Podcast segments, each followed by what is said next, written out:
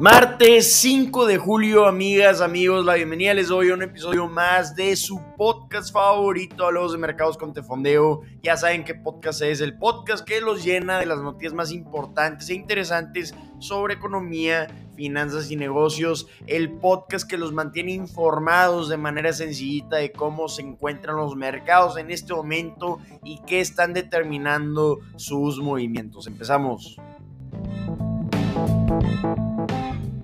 Arrancamos la segunda mitad del año 2022. Señoras y señores, ya estamos en la segunda mitad del año. Es para los mercados como un año nuevo. Así lo toman en los mercados. El día jueves 30 de junio fue el último día de la primera mitad de 2022. Qué increíble primera mitad. Ha sido la peor primera mitad en los mercados desde 1970.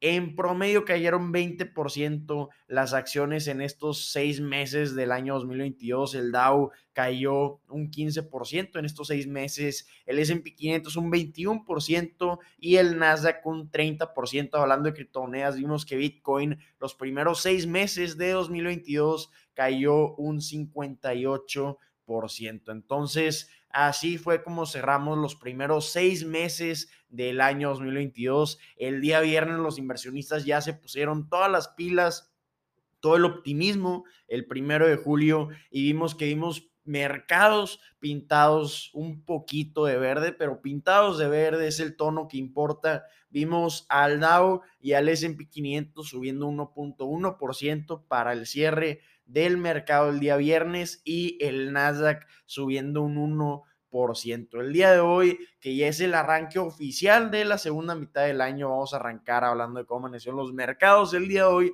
tenemos mercados con un tonito rojo, tenemos al Dow cayendo más de 100 puntos, 118 puntos, un 0.38%, al S&P 500 cayendo un 0.39% y al Nasdaq cayendo un 0.46%. Tenemos el día de hoy en este arranque, la segunda mitad, todo tipo de noticias interesantísimas. Entonces, vamos a ver con qué empezamos. Empezamos hablando de el euro. El euro se está debilitando a sus puntos mínimos de 20 años después de que se publicó el índice de compras industriales de Francia fue menor de lo que esperaban los economistas. En promedio, esto comenzó a producir una baja en el euro y por eso ya estamos viendo que probablemente vamos a ver que un euro va a valer lo mismo que un dólar en este momento vimos que llegó a caer el euro hasta 1.0281 dólares, que es un nivel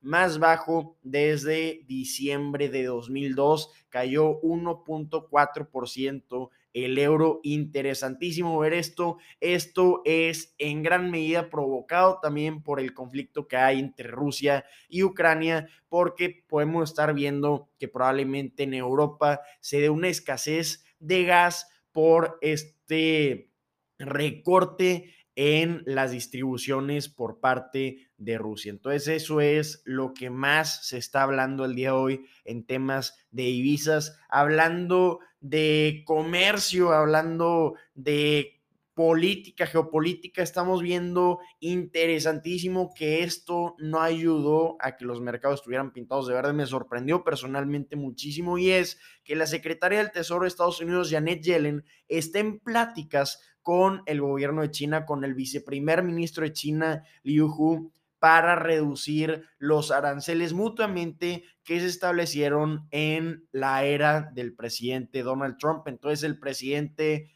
Joe Biden de Estados Unidos está bien enfocado en calmar la indomable inflación y por eso están en pláticas con China para ponerse de acuerdo en reducir los aranceles y así reducir los precios de los productos en ambos países. Entonces, esto parece indicar que están avanzando bien las pláticas. Estas pláticas se dieron el martes por la mañana en horario de China. Entonces, eso es la noticia probablemente más importante del día de hoy que vamos a estar viendo esta semana. Pues el día miércoles vamos a estar viendo las minutas de la última reunión de la Reserva Federal. Van a estar poniendo mucha atención los inversionistas a, esta, a estas minutos para ver cómo están desarrollando las pláticas de la Reserva Federal. También vamos a estar viendo el día viernes el reporte de empleo de Estados Unidos. Se estima que se van a agregar para junio, que se agregaron en junio 250 mil empleos,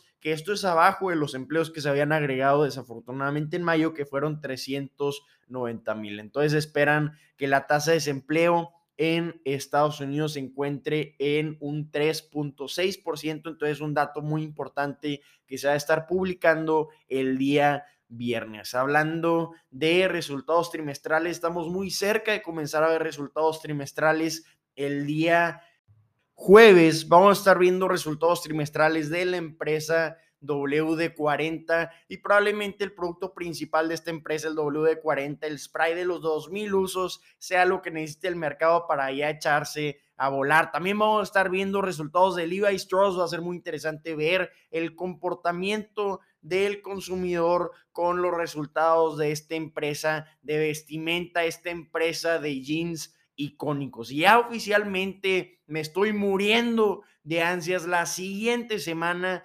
comienza la temporada de resultados trimestrales para el segundo trimestre del año. Empezamos el día miércoles 13 de julio con Delta presentando sus resultados trimestrales.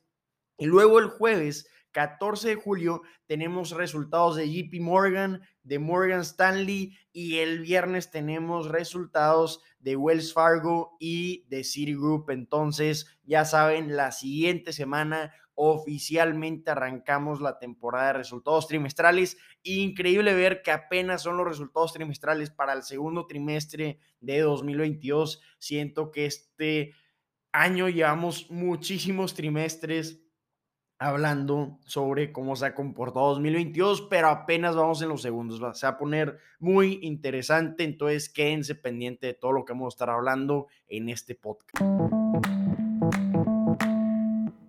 Vámonos a hablar de la industria del cine. Increíble variación en los datos que tenemos con el cine. Vemos películas como Lightyear en el fin de semana de su estreno vendiendo 50.6 millones de dólares decepcionando totalmente la estimación que tenían para esta película. En el fin de semana de su estreno, para el siguiente fin caer un 60% en taquilla, entonces no tuvo los resultados que esperaba Disney con la película de Lightyear, esto levantó muchísimas cejas y mucha cautela con las películas animadas, las películas enfocadas para niños, que les confieso, vi esta película de Lightyear y me encantó, y a mí no me gustan las películas animadas, pero hablando de estos malos resultados, luego tenemos este fin de semana, el fin de semana del 4 de julio, el estreno de la película de Minions, nace un villano y rompió impresionantemente todos los récords que había para el fin de semana de 4 de julio. No nada más de pandemia, de todos los tiempos hay una medida que toman que toman en consideración el día lunes para cuánto recaudaron en fin de semana. Entonces, obviamente aquí solo entran las películas que se estrenaron el fin de semana del 4 de julio y previamente el poseedor del récord de más ventas el fin de semana de 4 de julio en los cines fue Transformers Dark of the Moon. Esta película en 2011, en su estreno, el 4 de julio, había recaudado 115 millones de dólares, pero Minions, la película Nace un villano, recaudó este fin de semana un estimado de 125 millones de dólares, entonces superando cómodamente el récord que tenía la película de Transformers. Entonces, ¿a qué se debe este gran éxito? Es un éxito muy interesante porque muchos dicen que se debe a un video viral o una tendencia viral que se hizo en TikTok en la que las personas están asistiendo a los cines en vestimenta formal, veías a personas en traje para ver esta película de Minions porque empezaron a salir una serie de memes de gente disfrazada, por ejemplo, de dinosaurios para ver la película de Jurassic Park, de gente con bigote para ver la película de Top Gun, pues con Minions la tendencia fue ir en vestimenta formal, ir de traje a los cines y grabar TikToks. Entonces podemos ver que algunos cines en Estados Unidos inclusive están prohibiendo entrar con vestimenta formal para ver la película de Minions porque la gente está yendo para grabar la película, entonces esto puede llegar a ser molesto para los demás asistentes que solo quieren ver la película. También tienen muy buenas reseñas, no he visto esta película, pero en Rotten Tomatoes tiene una calificación de 71%.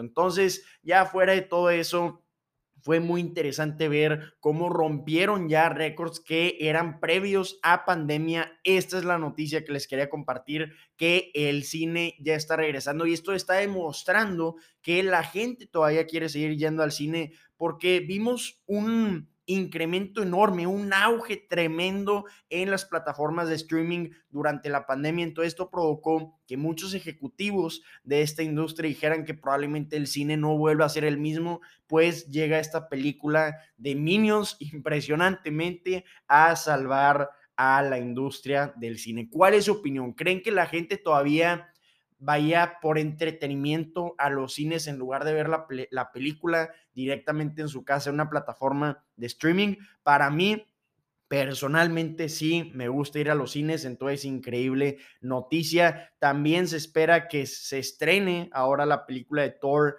Love and Thunder y también tiene muy buenas estimaciones. Vamos a ver qué resultados obtiene este fin de semana de su estreno. Creo que se estrena este fin de semana. Y ya, por último, otro dato curioso, pues si ya nos arrancamos hablando de cine, vamos a terminar a hablar de todo lo que está pasando actualmente. Increíble ver lo que ha recaudado Top Gun en las seis semanas que tiene desde su estreno, ha recaudado 571 millones de dólares en taquillas. Entonces, increíble ver el gran éxito que tiene esta película de Top Gun. Si no la, la han visto, se las recomiendo. Actualmente en taquilla ocupan el segundo lugar de ventas, vendiendo 25.8 millones de dólares hasta el día de ayer para el fin de semana del 4 de julio.